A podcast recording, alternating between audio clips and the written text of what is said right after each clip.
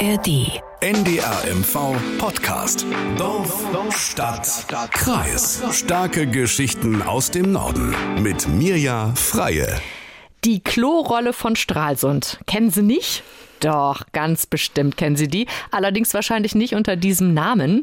Und was haben wir schon für schöne Namensvariationen im Laufe der Jahre gehört? Zum Beispiel, wo geht's denn hier zum Ozeneum?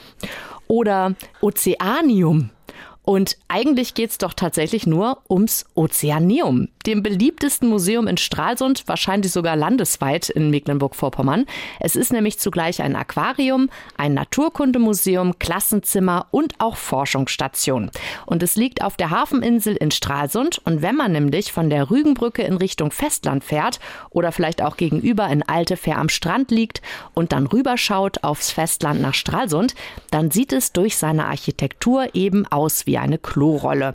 Und über genau diese Klorolle wollen wir heute sprechen. Seit mehr als 15 Jahren zieht das Haus Millionen von Besuchern an. Und wir wollen heute mal buchstäblich eintauchen in die Unterwasserwelten und vor allem auch in die Arbeit des Ozeaniums, die nämlich abseits der Museumskassen geleistet wird. Kompakt, informativ und unterhaltsam. Dafür steht unser Podcast Dorf, Stadt, Kreis.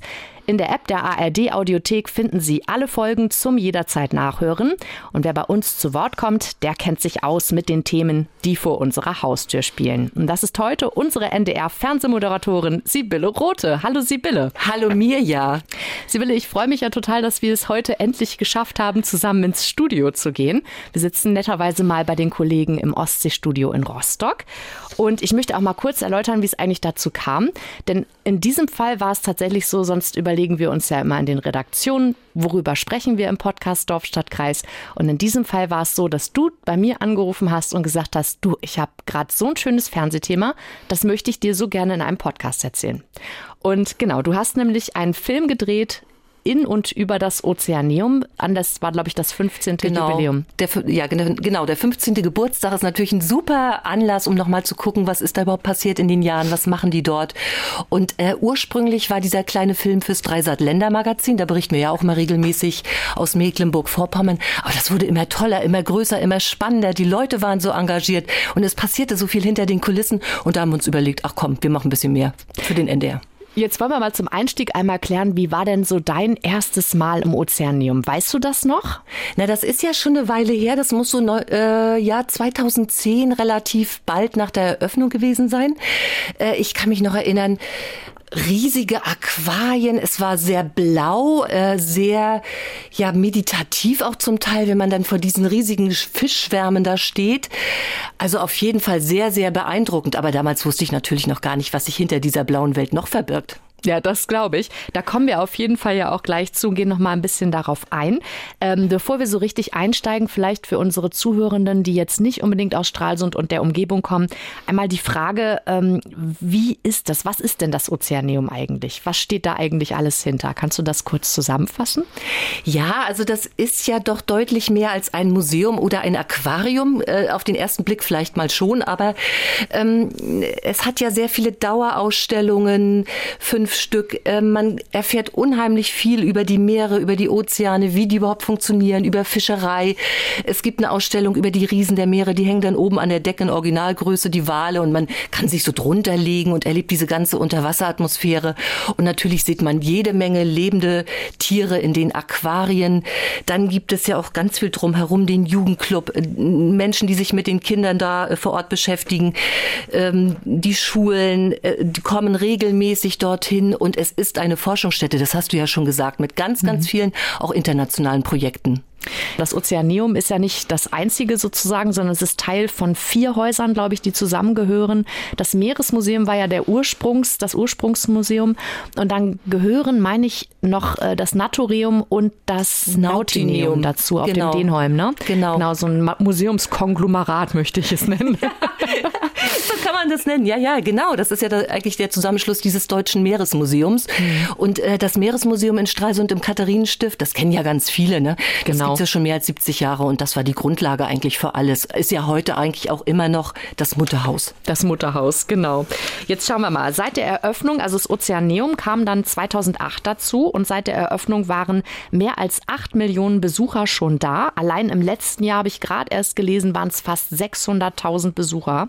Ja, und bei uns zum Beispiel im Studio Greifswald, da ist immer klar, wenn es im Sommer regnet, dann fallen im äh, Ozeaneum die Besucherrekorde, weil dann strömen alle von der Insel von Rügen oder aus Stralsund und Umgebung wirklich rein und wollen dann äh, schnell ins trockene Museum. Ne? Also total klar, das gehört da irgendwie mit zu. Ja, aber weißt du denn, wie das Ozeaneum eigentlich äh, nach Stralsund kam? Naja, die Grundlage war ja im Prinzip dieses äh, Meeresmuseum. Ne? Und ähm, nach der Wende hat man gesagt, na, das muss sich doch eigentlich noch mal ein bisschen vergrößern, erweitern, äh, über Stralsund hinausstrahlen. Äh, wir brauchen noch eine Ergänzung. Und das ging ja doch ganz lange hin und her. Was machen wir da? Dann war aber relativ bald klar, wir brauchen ein zweites Haus. Das sollte aber nicht genau dasselbe abbilden, was das Meeresmuseum schon macht. Also hier diese wunderbaren bunten Aquarien, die tropischen Welten. Es musste sozusagen ein ein, ja, ich will nicht sagen Gegensatz, aber eine Ergänzung geschaffen werden. Und deswegen wurde auch das Ozeaneum errichtet als ja Museum oder Punkt, um die, die kalten Meereswelten mal zu zeigen. Ne? Da geht's ja um Ostsee, um Nordsee, um den Atlantik und das ist natürlich eine prima Ergänzung. Und was ich dir noch sagen wollte, ja? zur Klorolle. Ne? Ja, ja, die Klorolle, genau. Ich muss ja so lachen, das ist herrlich. Also die Einheimischen nennen es ja selber die Klorolle. Nein, nein. Also der architektonische Gedanke dahinter ist, es sind Steine, die vom Wasser umspült werden. Ja, so kann man es sehen, aber wenn man davor steht, also wenn man wirklich von der anderen Seite guckt, dann sieht es aus wie so eine, wie so eine Toilettenrolle, die sich so aufgewickelt hat. Also die so ein bisschen, naja, griffbereit da liegt. Ja, schon, aber ne? es, es, sieht doch cool aus. Es sieht mega ganzen, aus. Zwischen Definitiv. den ganzen roten Backsteinen da. aber, aber der, also der Vergleich war schon, äh, war schon da. Ich fand es auch sehr passend. Jetzt äh, gucken wir mal, warum ist denn das Ozeanium, also du hast es ja schön jetzt gesagt, weil das noch ein zweites Haus brauchte, aber stand auch mal irgendwie im Raum, dass es woanders verortet wird? Also zum Beispiel so Richtung Wattenmeer oder so? Nee. Nee, nie, weil die Kompetenzen waren ja da, die Expertisen. Ne? Mhm. Wie geht man mit äh, Meereswelten, mit Aquarien um? Mhm. Äh, die Wissenschaftler waren vor Ort, also das brauchte man eigentlich nicht woanders. Okay, dann ähm, gucken wir mal ins Haus hinein. Weißt du aus dem Stück, also es ist ja, es sind sehr, sehr viele Aquarien, große, kleine, man kann an, wie gesagt, kleinen Schaukästen vorbeilaufen, man kann direkt vor diesen großen Schwarmfischbecken auch stehen und es gibt oben Pinguine, zu denen kommen wir noch. Die liebe ich ja besonders, wie viele. ich auch. Aber ähm, weißt du, wie viele Bewohner das Ozeaneum hat? Also Sie sprechen immer von 10.000 Individuen. Und das sind ja nicht nur Fische, das sind ja auch, ja auch einzelne Korallen, es sind Quallen, es sind Krebse. Also 10.000 in 50 Becken in 50 Becken. Okay, da haben wir schon mal eine Summe. Ziemlich viel. So, und jetzt hast du gesagt, du hast da gedreht. Und über diesen Film wollen wir ja sprechen. Übrigens, äh, keine Sorge, den Film ähm, werde ich verlinken in unseren Shownotes, sodass man sich den Sehr angucken schön. kann. Natürlich. Und dann kann man da auch nochmal selber mit eintauchen und schauen, was du da alles erlebt hast und worüber wir beide jetzt hier überhaupt sprechen. Jetzt äh, erzähl doch erstmal, wie liefen denn eure Dreharbeiten ab? Äh, gleich mal vorneweg. Also wir durften da nicht in die Becken steigen, in die großen und tauchen. Selbst wir einen Tauchschein gehabt hätten, das geht nicht. Also du brauchst schon eine Spezialausbildung, einen Höhlentauchschein, um dich da in dieses äh, Schwarmfischbecken zu äh, begeben, um da nicht alles aufzuwühlen und zu zerstören. Also wir sind sozusagen immer schön hinter den Tierpflegern hinterher. Die haben äh, einen sehr eng getakteten Tag. Das heißt, wir fingen früh an, bevor überhaupt die Besucher kommen, damit die auch ein bisschen Zeit noch für uns haben und äh, haben so miterlebt, wie sie dort ähm, ihre Tiere füttern, äh, wie sie Kontrollen machen, was passiert denn da überhaupt, sind alle Tiere in Ordnung. Dann ging das weiter, dann konnten wir natürlich auch den Wissenschaftlern über die Schulter schauen. Das ging wirklich einen ganzen Tag. Vier Tage haben wir gebraucht, um das ganze Haus zu erkunden. Das besteht ja aus unheimlich vielen Ecken, Räumen, Verwinkelungen. Wir wären wahrscheinlich verloren gegangen ohne eine kompetente Führung.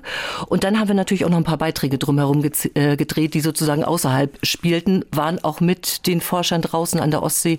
Und das würde ich natürlich nachher auch gerne noch mal ein bisschen erzählen. Ja, da kommen wir auf jeden Fall noch mal zu. Aber vielleicht kannst du mal anfangen. Ich kann mir gar nicht vorstellen, was so ein Tierpfleger alles zu tun hat. Wenn er eben für, was hast du gesagt, 10.000 Arten waren ist, ne? Wie muss ich mir denn dann so einen Job als Tierpfleger vorstellen? Was gibt's da für Aufgaben? Was hat er zu tun?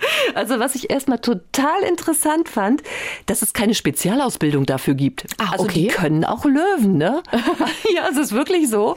Ähm, gut, ich war unterwegs mit einem sehr, sehr netten jungen Mann, André Oetchen, der macht den Nordseebereich. Gut, der ist vorbelastet. Die Eltern hatten äh, das Nordsee-Aquarium auf Borkum. Ne? Also der ist sozusagen mit äh, Meeresbewohnern aufgewachsen. Und der Tag geht eigentlich mit Futterküche los. Also Fischfrühstück machen. Ja. Ne? Also da wird dann so Frostfutter und Plankton und andere Dinge zusammengebracht. Dann wird das schön ähm, durchpüriert, bis das so eine ja Flüssigkeit wird. Ne? Und es kriegt ja auch jedes Tier was anderes. Also die laufen wirklich dann mit so einer Art ähm, kleinen Kasten rum mit verschiedenen Fächern. Muss man sich vorstellen, wie so ein Kasten, wo man Schrauben einsortiert.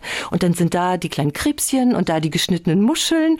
Und jeder bekommt dann eben das zugeteilt, äh, was ihm am besten bekommt. Und dieses Shake ist dann für die Quallen zum Beispiel oder für ganz kleine Fische. Also sie haben wirklich für jede Art ein spezielles Essen. So. Und dann geht's natürlich weiter. Wenn du natürlich vor den Aquarien stehst, dann musst du auch mal gucken, geht's denen allen gut da drin? Was macht denn diese Unterwasser-WG? Und der hat so schön gesagt, ich gucke auch, ob die sich mobben. Okay. Ja, Fische mobben sich. Also da kommt dann schon mal vor, dass so ein richtig großer, dicker Schwarmfisch mit drin sitzt. Der ist der größte und der pisagt die Kleinen und dann muss er gucken, wie verhält sich das. Muss ich jetzt diesen, ja, Mobber raussetzen oder vielleicht die Kleinen, um da ein bisschen Ordnung zu schaffen? Das ist auch jeden Morgen eine Aufgabe, bevor die Besucher kommen, das mhm. zu kontrollieren. Geht's allen gut? Ist der Futterzustand gut? Haben die Rochen einen dicken Bauch? Fühlen die sich wohl? Ne? Und äh, ja, im wenn das nicht so ist, dann muss man eben die Kollegen ansprechen, das Tauchteam und die evakuieren dann auch ab und zu mal ein Tier. Ne?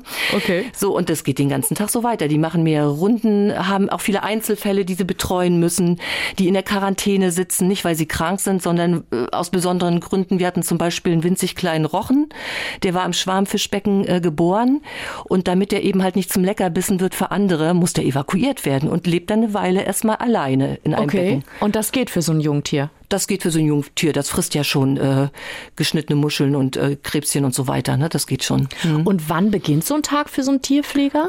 Ach, das war schon recht früh. Also um äh, sieben, acht geht das da aber schon los und bis zehn muss die erste Runde durch sein, bevor die Besucher kommen. Also ab zehn gehen, kommen dann die Besucher ja, sozusagen. genau, genau. Und natürlich auch über den Tag dann noch verteilt. Es müssen Scheiben geputzt werden. Äh, jedes Becken muss einmal in der Woche so versorgt werden. Also jedes, jedes Becken muss einmal geputzt werden. Manchmal müssen sie auch in das Schwarmfischbecken, die großen Becken und da eben die Scheiben putzen. Dann natürlich im ja, Trockentauchanzug. Ja, ich wollte gerade sagen, be bevor du jetzt da äh, ins Detail gehst, ich stelle mir jetzt vor, ich habe schon Probleme, meine Fenster zu putzen zu Hause. Also ich, ich, man weiß, wie es geht. Aber wie macht man das denn mit einem Aquarium? Da kannst du ja nicht Sidolin oder sowas raufsprühen, sondern wie geht man denn da vor? Also, liebe Mia, da wärst du ja schon mal gar nicht äh, qualifiziert. Nein, nicht für Fische. Das ist sozusagen etwas, was sie ständig machen. Ja, also unterschiedlich, je nachdem, wie groß die Becken sind. Ne? Also du musst ja vor allen Dingen von innen putzen. In manche kannst du rein mit diesem Trockentauchanzug, äh, macht dann auch das Tauchteam, aber äh, es geht auch von oben mit so einer Art Schwamm, die an einem Stock befestigt, an einem Stab befestigt ist. Und dann wird von oben vorsichtig ähm, an der Scheibe gewischt, das ist ja auch äh, empfindliches Acrylglas, also man darf da nichts aufwühlen und den ganzen Sand da hochspülen, hast ja überall dann Schramm im Glas. Also immer mit viel Liebe. Immer mit viel Liebe. Das hast du sehr, sehr schön gesagt. Jetzt hast du uns schon mehrfach erzählt, es gibt ein Tauchteam, was sich unter anderem ums Putzen der Scheiben kümmert. Was sind denn noch so die Aufgaben von einem Tauchteam? Das ist ja auch eine tolle Jobbeschreibung. Ich bin Taucher am Ozeanium. es gibt sogar einen Cheftaucher, ne? Oh, okay. ja, siehst du? Und, ja, die gehen da tatsächlich oft mehrfach am Tag in die Becken, das glaubt man gar nicht. Und er hat auch so schön zu uns gesagt, naja, manchmal habe ich auch keine Lust, aber kaum habe ich den Kopf unter Wasser, ist die Welt in Ordnung und ich habe Spaß. Okay. Also es ist schon herausfordernd. Ähm, man muss sich das so vorstellen, Sie können ja nicht, wenn irgendwo mal ein Fehler auftritt, das ganze Becken ablassen, alle Tiere äh, evakuieren. Nee, das machen dann äh, diese Taucher, die reparieren vieles in den Becken, putzen die Becken, haben wir ja schon besprochen. Dann gibt es auch Tierarten, die müssen müssen speziell gefüttert werden. Also zum Beispiel Rochen, die bekommen dann mit der Zange oder kleine Haie mit der Zange ihre Gambas gereicht. Ne? Von den Tauchern? Von den Tauchern, weil die sitzen mit im Schwarmfischbecken und da sind ja tausend schnelle Makrelen.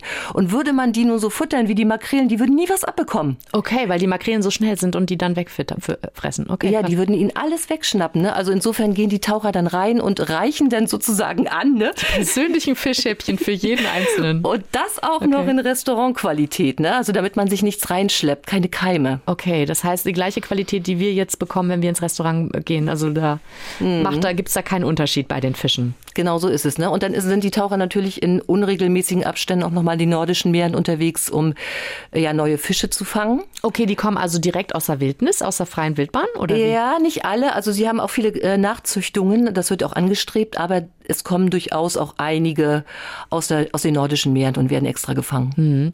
Darauf gehen wir gleich auch nochmal ein. Ähm, einmal zur Frage, was hat dich denn persönlich am meisten beeindruckt bei dieser Arbeit oder bei diesem Filmdrehen? Also erstmal die Vielfalt der Aufgaben, das war ja unfassbar. Ich hätte nie gedacht, dass sich sozusagen hinter dieser blauen Welt, die man ja sehen kann, noch eine verbirgt. Also erstmal diese Räumlichkeiten und was die Leute dort alles leisten und äh, auf jeden Fall auch mit welcher Leidenschaft die das machen. Ich meine, ich bin kein Aquarianer und ich gucke gerne Fische an, aber ich habe nicht die Beziehung. Und die entwickeln tatsächlich ganz viel Liebe und Leidenschaft für diese Fische ne? und, und sprechen mit denen und sie kriegen Namen. Und also es ist wirklich, wirklich ganz viel Begeisterung dabei. Das ist schön. Wie viele Mitarbeiter gibt's? Weißt du das so aus dem Kopf? Naja, gut, das verschränkt sich ja mit dem Meeresmuseum. Äh, das, äh, da arbeiten ja dann auch viele. Also 50 Feste haben sie und in den unterschiedlichsten Positionen. Also du hast ja die natürlich diese ähm, Tierpfleger, du hast ähm, eine freiberufliche Tierärztin, die kommt regelmäßig. Du hast Aquarianer, die natürlich darauf achten müssen, dass es mit den Becken alles funktioniert. Techniker, die, das sind ja ich weiß nicht, wie viel tausend Liter Wasser, die da auch jedes Mal ja. kontrolliert werden müssen, ne? Und wo der Salzgehalt stimmen muss, wo die Temperatur stimmen muss. Es gibt eine Laborantin, also ganz viele Leute, die sich direkt mit den Aquarien beschäftigen, aber natürlich auch den Besucherservice mhm. und äh, die Presseabteilung. Und es steht ja noch ganz viel dahinter. Na ja, klar. Du hast eben noch ein spannendes Stichwort geliefert, Haustechnik. Äh, ich habe übrigens gehört, so ein, ein, ein nicht Fun Fact, nicht so ein wichtiger Fakt, das Ozeaneum hatte ich ja anfangs erwähnt, steht ja auf der Hafeninsel in Stralsund und die ist regelmäßig von Hochwasser überflutet. Nun habe ich mal gehört, dass es sogar unten im Keller einen eigenen Hochwasserschutz gibt, der wohl sehr hochwertig ist, damit eben um dem Ozeaneum nichts passiert. Weiß nicht, ob du den auch gesehen hast. Aber ähm, Stichwort Haustechnik, ähm, die haben ja interessante Aufgaben auch, ne? Was gehört denn bei der Haustechnik so alles dazu? Na ja, gut, das äh, hängt ein bisschen davon ab, wo sie spezialisiert sind. Die äh, Aquarianer müssen sich natürlich mit den Becken und den äh, Dingen drumherum beschäftigen. Dann hast du da zehn Kilometer Rohre verbaut für alles mögliche, Sauerstoff und Wasser und sonst was. Ach krass. Das muss ja auch gewartet ja, werden. Ne? Das macht dann die Technik? Das macht die Technik und äh, natürlich, da, das haben wir auch gedreht, das fand ich wirklich auch sehr interessant, hätte ich nie drüber nachgedacht. Es muss ja auch geputzt werden. Ne? Da fahren die dann so alle anderthalb, zwei Jahre mal hoch zu diesen riesigen Exponaten, die Den Wale, Wahlen. Mhm. die tatsächlich dann Originalgröße unter der Decke hängen und dann wird da schön gebürstet mit dem Staubsauger. Weiche Bürste, stundenlang. Das geht natürlich nur nachts. Das kannst du ja nicht machen, wenn die Besucher da sind. Und dann bürsten die da zwei, drei Nächte rum, bis sie dann tatsächlich äh, alle Tiere, also alle Exponate von Staub befreit haben. Wahnsinn. Und das sind ja auch solche Riesen. Das heißt ja Riesen der Meere, diese, dieser Raum, den du meinst. Und wenn man da einmal drunter gelegen hat, das ist schon echt beeindruckend. Also mhm. haben sie schön gemacht auch, ne? Tolle Atmosphäre, das stimmt. Ähm, dann habe ich ja gesehen, jetzt kommen wir zu meinen persönlichen Lieblingen. Ich glaube, Angela Merkel war auch mal Patin von einem von ihnen. Es geht um die Humboldt-Pinguine, die oben auf dem Dach sind. Die haben den schönsten Ausblick über die Hansestadt, das muss man sagen. Gerade bei so einem wunderbaren Sonnenwetter oder so, die gucken ja direkt auf die Altstadt, auf den Dom, auf das Rathaus. Und du hast, ich habe gesehen, du durftest sie füttern. Ich muss gestehen, ich habe das, habe diese vermeintliche Ehre ja auch schon mal gehabt und mir persönlich ging es danach.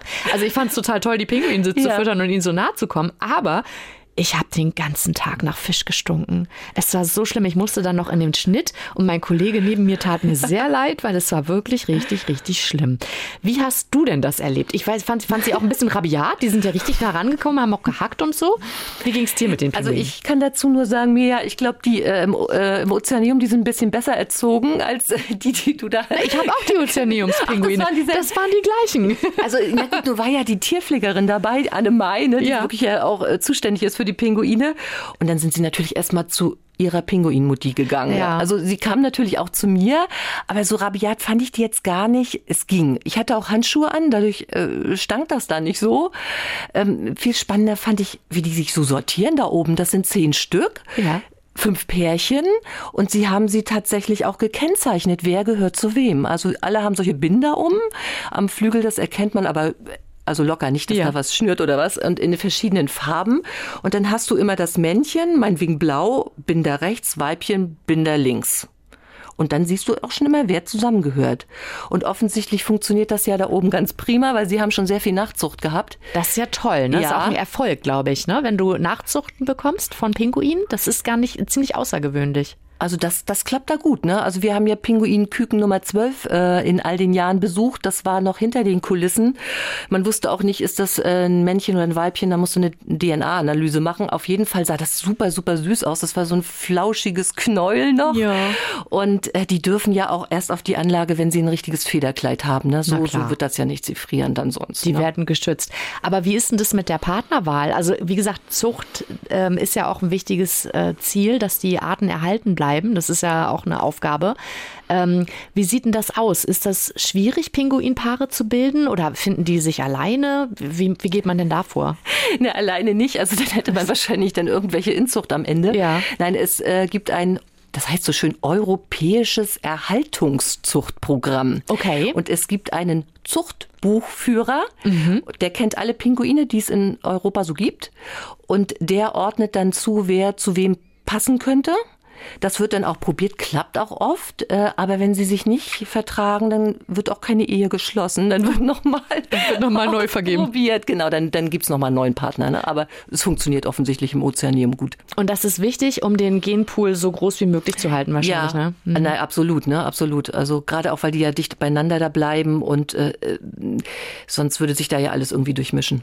Nun habe ich äh, bei den Stralsunder Humboldt-Pinguinen gibt's eine ganz spannende Studie, die ging vor ein paar Jahren los los. Ähm, und zwar sind die wohl Teil einer Forschung, wo sie Unterwasserlärm erforscht haben. Ich weiß noch, dass wir berichtet haben, auch im NDR, darüber, ähm, dass diese Pinguine jetzt immer irgendwie, also die muss, die haben richtig gelernt, auf Lärm zu reagieren und konnten dann so weiß nicht, ob die Kopfzeichen oder Flossenzeichen gegeben haben, das weiß ich gar nicht genau. Aber sie haben mit den Humboldt-Pinguinen eben ausgetestet, wie empfindlich Tiere, glaube ich, auf Unterwasserlärm reagieren.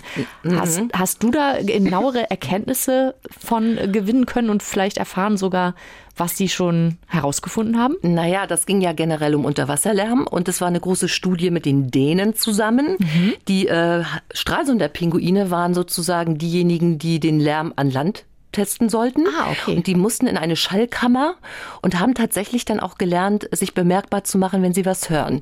Die dänischen Forscher wiederum haben das Unterwasser äh, getestet. Ach, okay. Und da hat man dann auch wirklich festgestellt, sie hören auch unter Wasser sehr gut und sie entfernen sich, wenn das ihnen zu laut wird, dann flüchten die.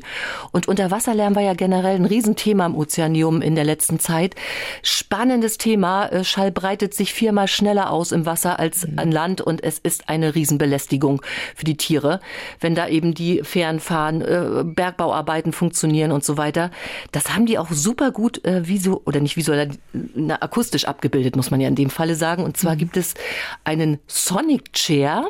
Ja. Für die Besucher, da kann man sich reinsetzen und bekommt dann so unterschiedliche Lärmquellen, die Menschen verursachen, vorgespielt. Also eine Fähre, die da lang rattert, eine, eine Sprengung oder was machen Windräder für Geräusche.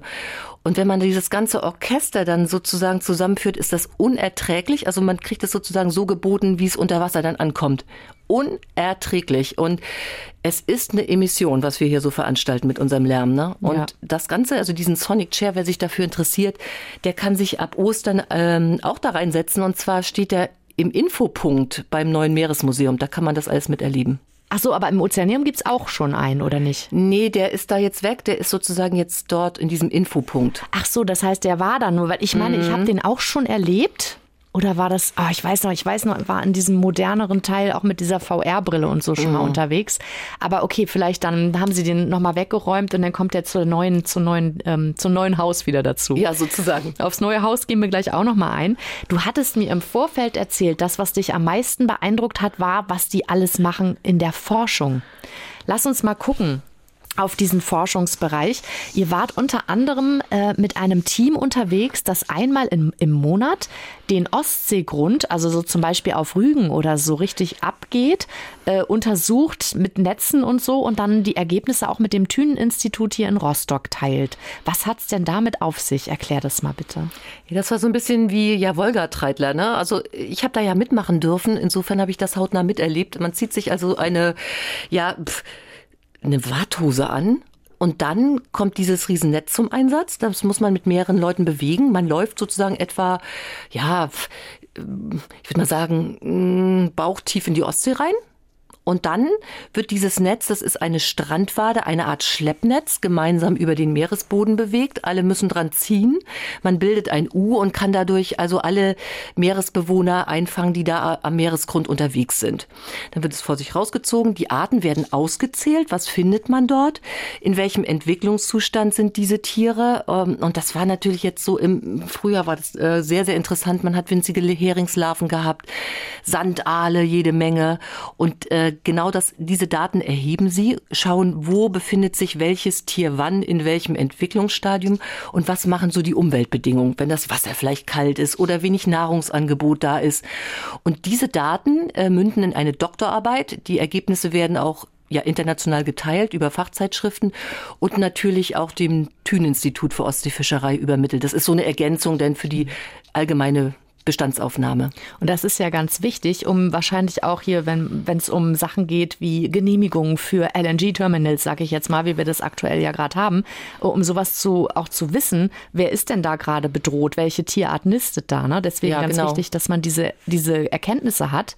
Weißt du, wie lange das schon läuft? Das ja. Das läuft jetzt zwei Jahre, aber wie du schon sagtest, also die geben, diese ganzen Daten gehen dann auch an die äh, Bundesbehörden, ne, Bundesumweltamt und sind ja auch eine Grundlage für Entscheidungen, für Gesetze, für Genehmigungen, was auch immer.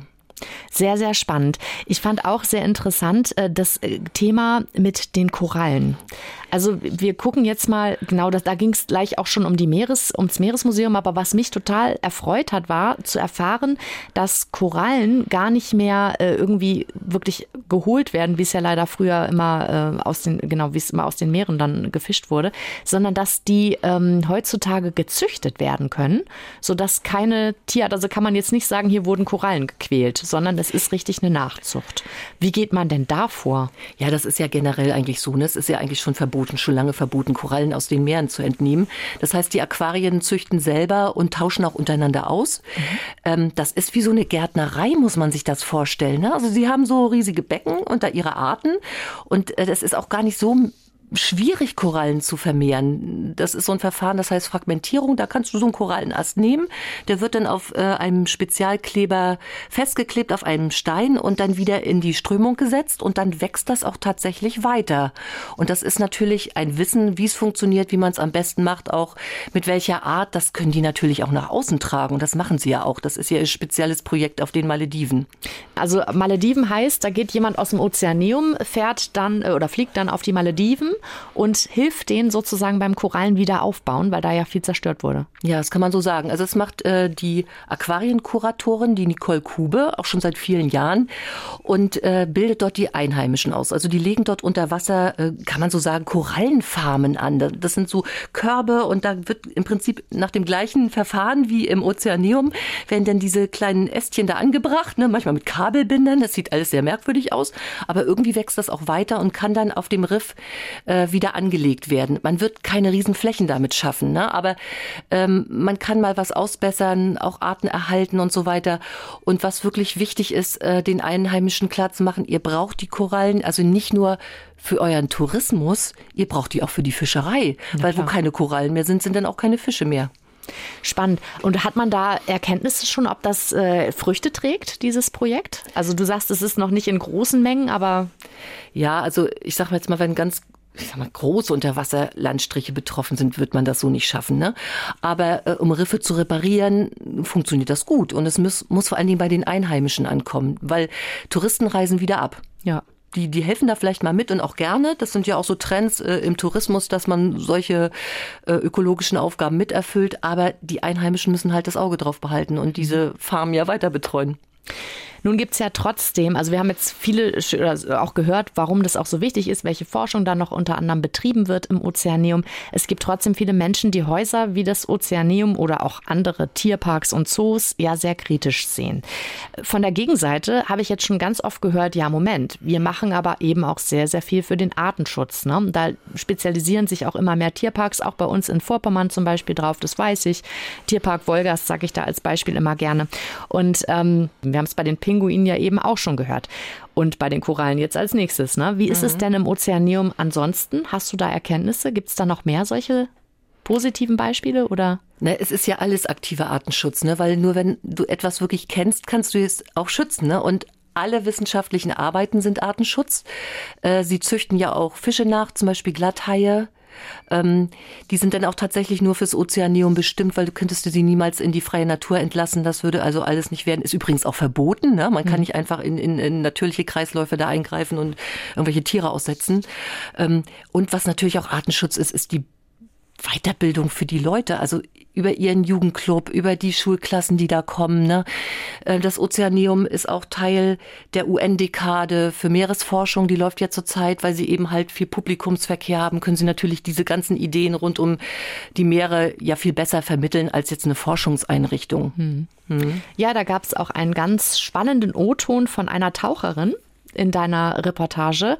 Lass uns da mal einmal reinhören. Was wichtig ist, unsere Aufgabe als äh, sozusagen Mittlerin zwischen Forschung und Gesellschaft ich meine, die großen Forschungsinstitute forschen, das ist ihr Job, aber die haben nicht die Möglichkeit, mit so großen Besuchermassen umzugehen. Ja. Die Möglichkeiten haben wir hier. Daher sind wir die Schnittstelle zur Gesellschaft. Das ist unser wichtigster Punkt. Und natürlich auch zur Politik, einfach weil wir ein großes öffentliches Haus sind und hier Dinge erklären, dass auch die Politiker das verstehen. Dorit Liebers-Helbig, die hat das ja da wirklich auf den Punkt gebracht und ich fand besonders schön, dass sie sagt, damit die Politiker das auch richtig verstehen. Wenn zum Beispiel an der Küste, das ist nämlich auch etwas, das, was das Ozeaneum macht. Ähm, ich weiß, wenn, wenn wir hier der, an der Küste unterwegs sind und irgendwo Wale oder Robben manchmal lebend, häufig leider auch Todfunde äh, äh, entdeckt werden von Touristen und oder auch Einheimischen, dann ruft man tatsächlich auch im Ozeaneum an, weil da gibt es auch Experten, die kommen und es gibt sogar inzwischen eine eigene App mit so Fundorten, mhm. die man mhm. meldet und ich meine, auch dahinter steckt tatsächlich das Ozeaneum. Die App verlinke ich natürlich auch bei uns heute in den Show Notes. Ja, und ansonsten Bestandserfassung. Ne? Also sie fahren ja auch hin und holen die Tiere ab, wenn sie tot sind ja. und, ne? und gucken mal nach, was ist die Ursache, warum sind die gestorben. Das sind ja auch wichtige Fakten, die sie äh, weiter mit einsammeln. Auf jeden Fall. Da gab es auch schon sehr interessante Erkenntnisse. Ich weiß bei den Wahlen auf jeden Fall. Mhm. Mhm. Eine Frage noch zum Ende, Sibylle. Ich habe es ja schon angedeutet. Stralsund, oder wir haben schon öfter das jetzt anklingen lassen, Stralsund bekommt in diesem Jahr ein, äh, das neue Meeresmuseum. Also es ist jetzt schon seit Jahren eine Großbaustelle und wir sind alle ganz gespannt, wie es wird. Und du hattest das Glück, dass du das ähm, Meeresmuseum dir schon angucken konntest, so in seinem Bauzustand. Die Baustelle. Die genau. Baustelle. Ja. Worauf kann man sich denn freuen? Ach, das wird grandios. Also erstmal ist es natürlich toll, dass in diesen alten Bestand nochmal was Neues reingebaut wird. Ist ja ein altes Dominikanerkloster aus dem 13. Jahrhundert. Und jetzt haben die da, oh, so, so schöne, lichtdurchflutete, moderne Räume geschaffen, also angebaut dort. Und ich glaube, das wird eine schöne Atmosphäre. Ähm, die Katharinenhalle, die ist ja sehr bekannt, da war ja immer diese Hauptausstellung, die haben sie ja von der Grundidee so gelassen, aber äh, was gut ist, barrierefrei gemacht. Also cool. jeder kann dorthin. Ja. Es gibt Aufzüge, ob mit Kinderwagen oder Rollstuhl oder was auch immer. Ähm, sehr sehr liebevoll gehen sie auch mit den Stücken um, die berühmt sind. Also der Finnwal, der wird jetzt hier nicht abgehängt. Der sieht da im Moment aus wie bei Christo eingewickelt und hängt also in Folie und hängt da unter der Decke. Der bleibt natürlich auch die Marlene, diese Lederschildkröte, diese ganz beliebten Objekte. Aber sie haben auch was transferiert. Also zum Beispiel dieser Globus, den kennen vielleicht einige unserer Zuhörer aus der DDR-Zeit noch da werden jetzt so interaktive Strömungen, also Meeresströmungen drauf gespielt, Daten von Meeresströmungen. Ne? Es gibt auch Hologramme, also vieles ist in die neue Zeit transferiert worden von Fischen ähm, die ganze Ausstellung ist überarbeitet worden. Also man wird dort Ausstellungsbänder sehen, die sich wie eine Welle sozusagen über die Etagen ziehen und natürlich auch aus der eigenen Sammlung sehr viele Stücke. Sie sagen, wir sind auch ganz bewusst darauf gegangen, Originalexponate zu zeigen, weil wir haben sie einfach. Hm. Aber wir haben das auch erweitert. Also wir haben Donnerkeile, riesengroße Teile von Tieren von vor über 60 Millionen Jahren. Und dann haben wir uns dazu dann auch mal das Exponat gebaut. Wie hat das eigentlich mal ausgesehen, das Tier? Ne? Okay. Und was natürlich dazu kommt, Riesenaquarien. Ein extra Aquarienkeller, da macht man dann die Reise äh, durch die südlichen Meere. Im Ozeanium macht man die ja durch die nördlichen. Und das absolute Highlight wird das karibische Riff, was sie sich bauen. Ein Riesenaquarium. Ne? Und äh, das ist sozusagen am Ende auch über mehrere Etagen entdeckbar. Man kann so drum herumlaufen. Das wird natürlich nochmal ein ganz neues Aushängeschild. Woher kommen da die Tiere? Sind die schon alle da? Na, Sie haben ja sehr viele noch, die jetzt hinter den Kulissen leben. Die werden Sie dort umsetzen und die werden dort dann äh, anders präsentiert als vorher in diesen winzigen Becken. Das war ja nicht schön, ne? Nee. Na, jetzt, jetzt sind das dann richtig große, schöne Becken, auch alles schön sortiert nach diversen Meeren. Auch die ähm, wie wir schon besprochen haben, die entsprechenden Korallen werden dafür gezüchtet. Jedes Becken kriegt sozusagen sein eigenes Thema. Und meine Highlights kommen dann auch wieder zurück, die Riesenschildkröten. Ich fand das immer, das war immer das Highlight im Jahr, weil die mussten einmal im Jahr zum, zum Arzt, zum Gesundheitscheck und dann wurden die immer auch mit Tauchern aus den Becken gehoben, vermessen und gewogen und ich glaube auch noch geputzt und das war, ist immer, ist immer ein Highlight. Ja, ist auch immer schön, dass die Besucher doch an vielem teilnehmen können, ne? also an den Schaufütterungen, dann wird auch viel erklärt und man kriegt schon einen sehr guten Einblick auch in die Arbeit der Leute. Sehr schön. Wie fällt denn dein persönliches Schlussfazit aus? Also du warst jetzt so lange da. Ja, wie, wie ist es? Also es sind zwei Welten, die existieren äh, ja sozusagen nebeneinander. Es ist unfassbar, was hinter den Kulissen geleistet werden muss durch viele, viele Menschen, um den Laden am Laufen zu halten. Und du hast es ja eingangs schon gesagt. Es ist so vielfältig. Es ist ein Meeresbotschafter, ein Aquarium, ein Klassenzimmer und in jedem Fall eine Forschungsstätte. Und jeder sollte mal hingehen und sich das anschauen. Ja, vielen lieben Dank, Sibylle Rote, für deinen persönlichen Einblick in das Ozeanium, Ozeanum, Ozeanium, wie auch immer du es nennen genau. möchtest. Klorolle, nein, Ozeanium. Ozeanium, dabei bleiben wir. Danke dir, Sibylle. Komm gerne wieder. Ja, bitte. Wenn Sie nun Lust bekommen haben sollten, sich das Haus einmal selbst anzuschauen, dann noch ein kleiner Insider-Tipp von mir. Nutzen Sie dafür entweder spätere Einlasszeiten oder sonnige Tage, denn dann ist nämlich meistens weniger los und man kommt besser an die Aquarien. Dann habe ich noch einen ganz persönlichen Podcast-Tipp. Ich habe mal durch die App der ARD Audiothek gescrollt und bin dabei über die Kategorie Kurioses Tierwissen gestolpert. Und darin finden sich dann ganz verschiedene Podcast-Formate und Folgen zum Beispiel über den Biber und warum Parfums nach ihm duften. Ja, und vielleicht finden Sie ja da auch was zu Ihrem Lieblingstier. Schauen oder hören Sie da gerne mal rein. Mein Name ist Mirja Freie. Bis ganz bald. NDR MV Podcast. Dorf, Stadt, Kreis. In der kostenlosen NDR MV App und in der ARD Audiothek.